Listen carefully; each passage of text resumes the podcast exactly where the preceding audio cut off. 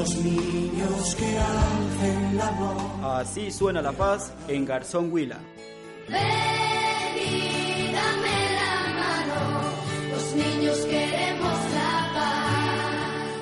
Desde el proyecto para la promoción de una cultura de paz, desde la emisora escolar online, ejecutado por ACAS, con el apoyo del Programa Nacional de Concertación Cultural, niños y niñas de esta institución educativa construyen una reflexión personal sobre el concepto de paz. La paz se puede construir cuando respetamos a las personas. Pues yo creo que la paz se construye empezando en nuestros hogares. La paz se construye con los valores. La paz se puede construir desde los diálogos. La paz se construye en un ambiente que nos respetamos entre el uno y el otro. La paz se construye respetando la raza, el color, de donde viene, de la otra persona.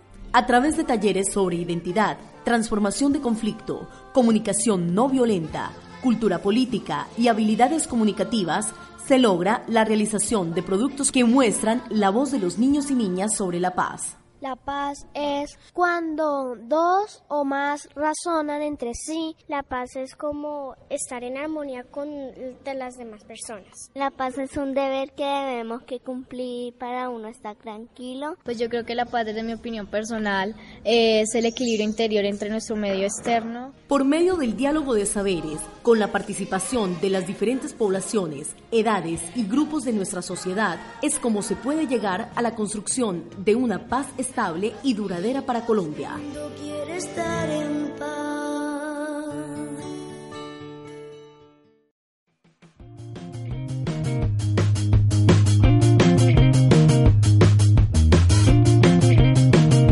Muy buenos días, mi nombre es Yankee Brian Gordillo Vela y me encuentro en este espacio de mesa redonda con los siguientes invitados. Buenos días, mi nombre es Javier Antonio Suárez, docente de la institución educativa Caguancito. Muy buenos días, mi nombre es Benjamín Vela, soy un servidor de la comunidad y además tengo el honor de ser el fiscal de la Federación Nacional de Juntas Comunales. Eh, nuestro tema es la reconciliación. Para ellos hemos preparado la siguiente pregunta.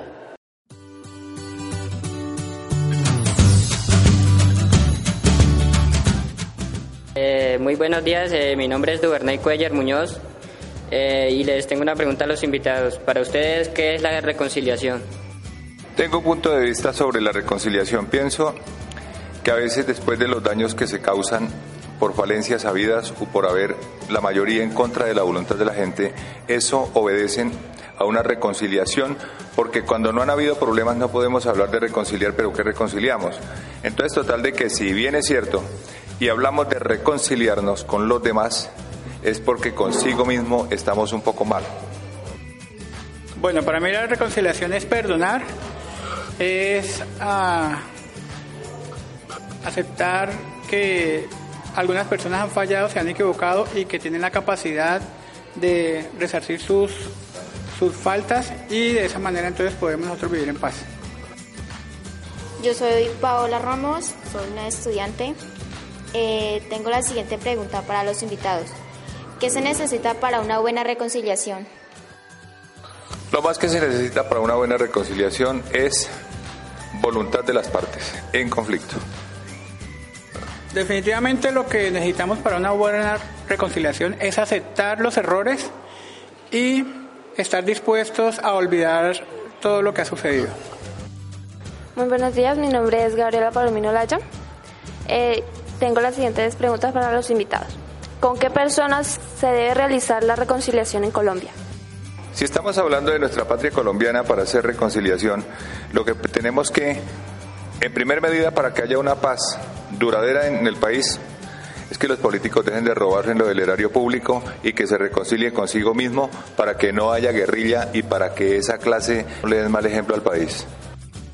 Bueno, nosotros debemos de reconciliarnos con todas las personas, con nuestros vecinos, con, con los que nos encontramos en nuestro entorno, con las personas que se viven equivocando y debemos de perdonar y de hacer caer en cuenta a ellos que siempre lo más importante es aceptar cada uno sus errores y sus culpas. Hola, mi nombre es Michael André Murcia Huelgos y mi pregunta para ustedes es, ¿qué genera una reconciliación?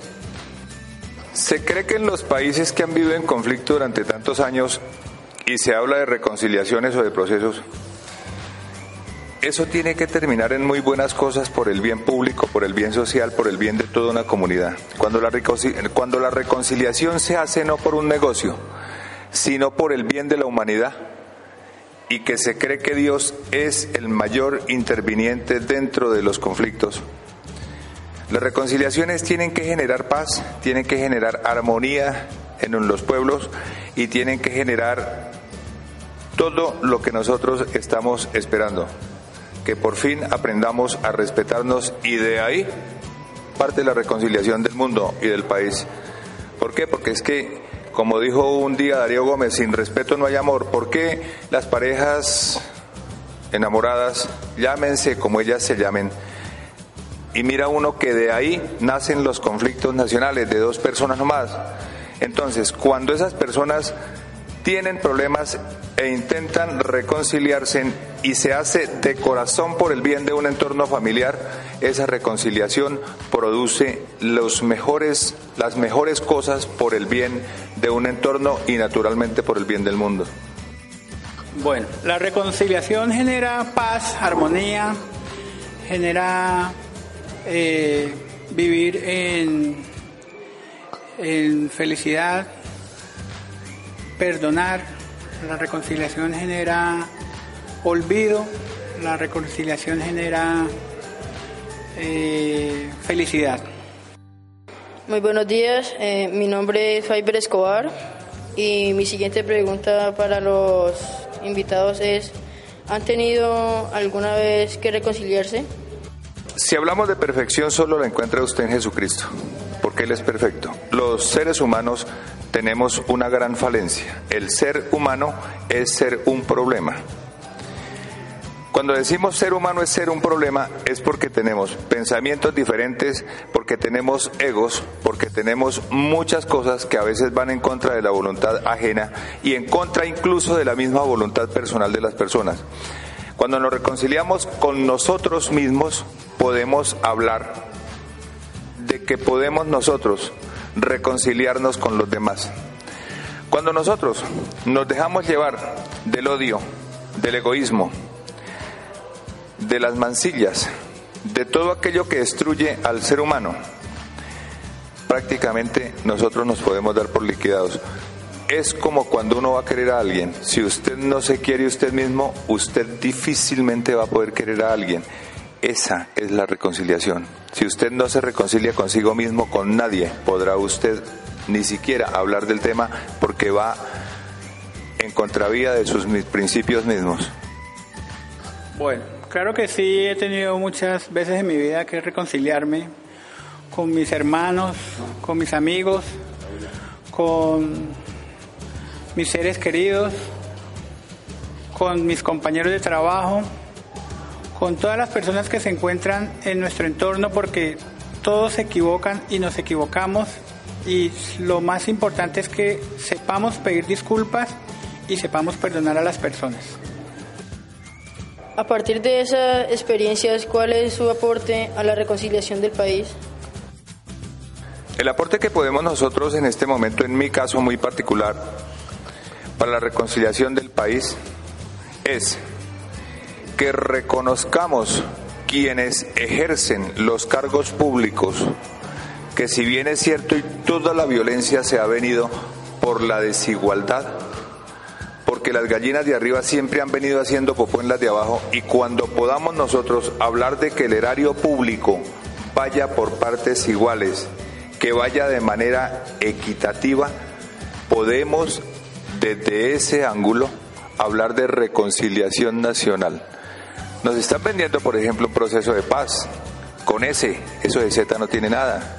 Eso es un proceso de paz mentiroso, falso, sobre toda falsedumbre. Es un proceso, por ejemplo, de reconciliación con aquellas gentes que si bien es cierto las dejaron llenar de odios, las dejaron llenar de sangre, matando familias y arrasando pueblos enteros y el gobierno legalizando también su poconón de muertos y poconón de víctimas en falsos positivos y estamos empezando a mirar cómo nos reconciliamos, pero ¿cómo creen ustedes que vaya a haber una reconciliación nacional en un país con hambre, en un país con desigualdades sociales? En un país donde sobreabunda la injusticia. Entonces yo lo que no entiendo es cómo cree uno y no ve ni siquiera uno la luz en la boca del túnel, cómo y dónde podemos arrancar. Aportar un granito de arena para que cada día todos seamos personas de bien, que obremos bien, que siempre estemos, estemos haciendo las cosas de la mejor manera, que enseñemos a que todo lo bueno siempre tiene recompensa, lo malo siempre va a llegar a un punto en el que va a hacer sentir mal a muchas personas y a uno mismo. Entonces por eso yo creo que lo más importante es que empecemos por nosotros mismos no generar violencia y ser promotores de paz.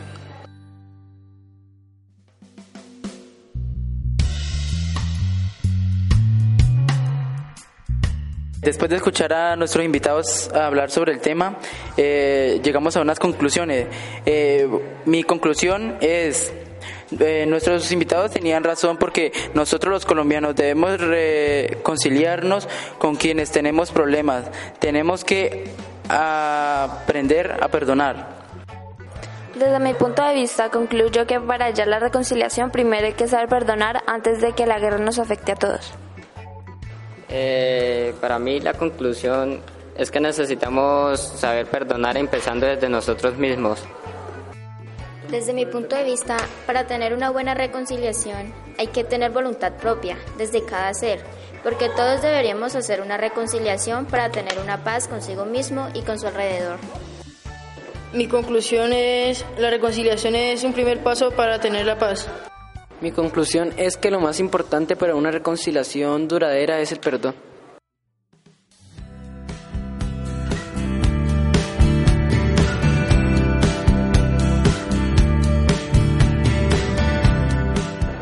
Bueno, muchas gracias y esto fue un espacio de mesa redonda realizado por el grupo Pacíficos con H. ¿Por qué con H? H de humildad.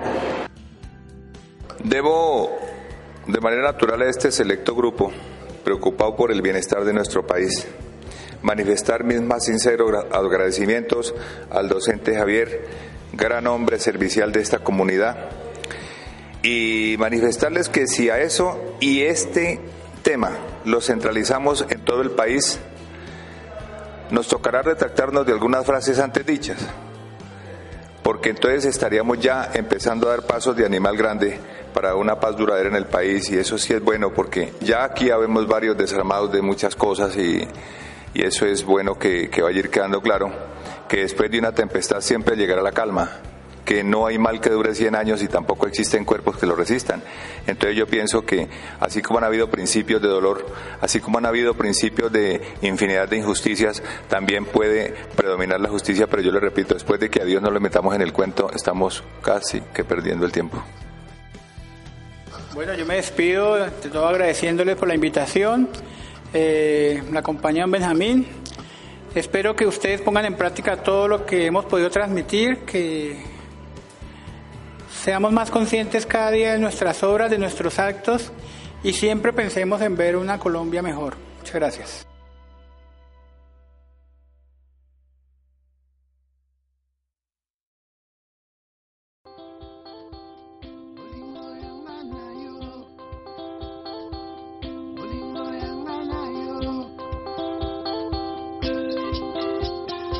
Esta es una producción de la Asociación Cultural y Ambientalista del Sur, ACAS, con el apoyo del Ministerio de Cultura, Programa Nacional de Concertación Cultural. Todos por un nuevo país, paz, equidad, educación.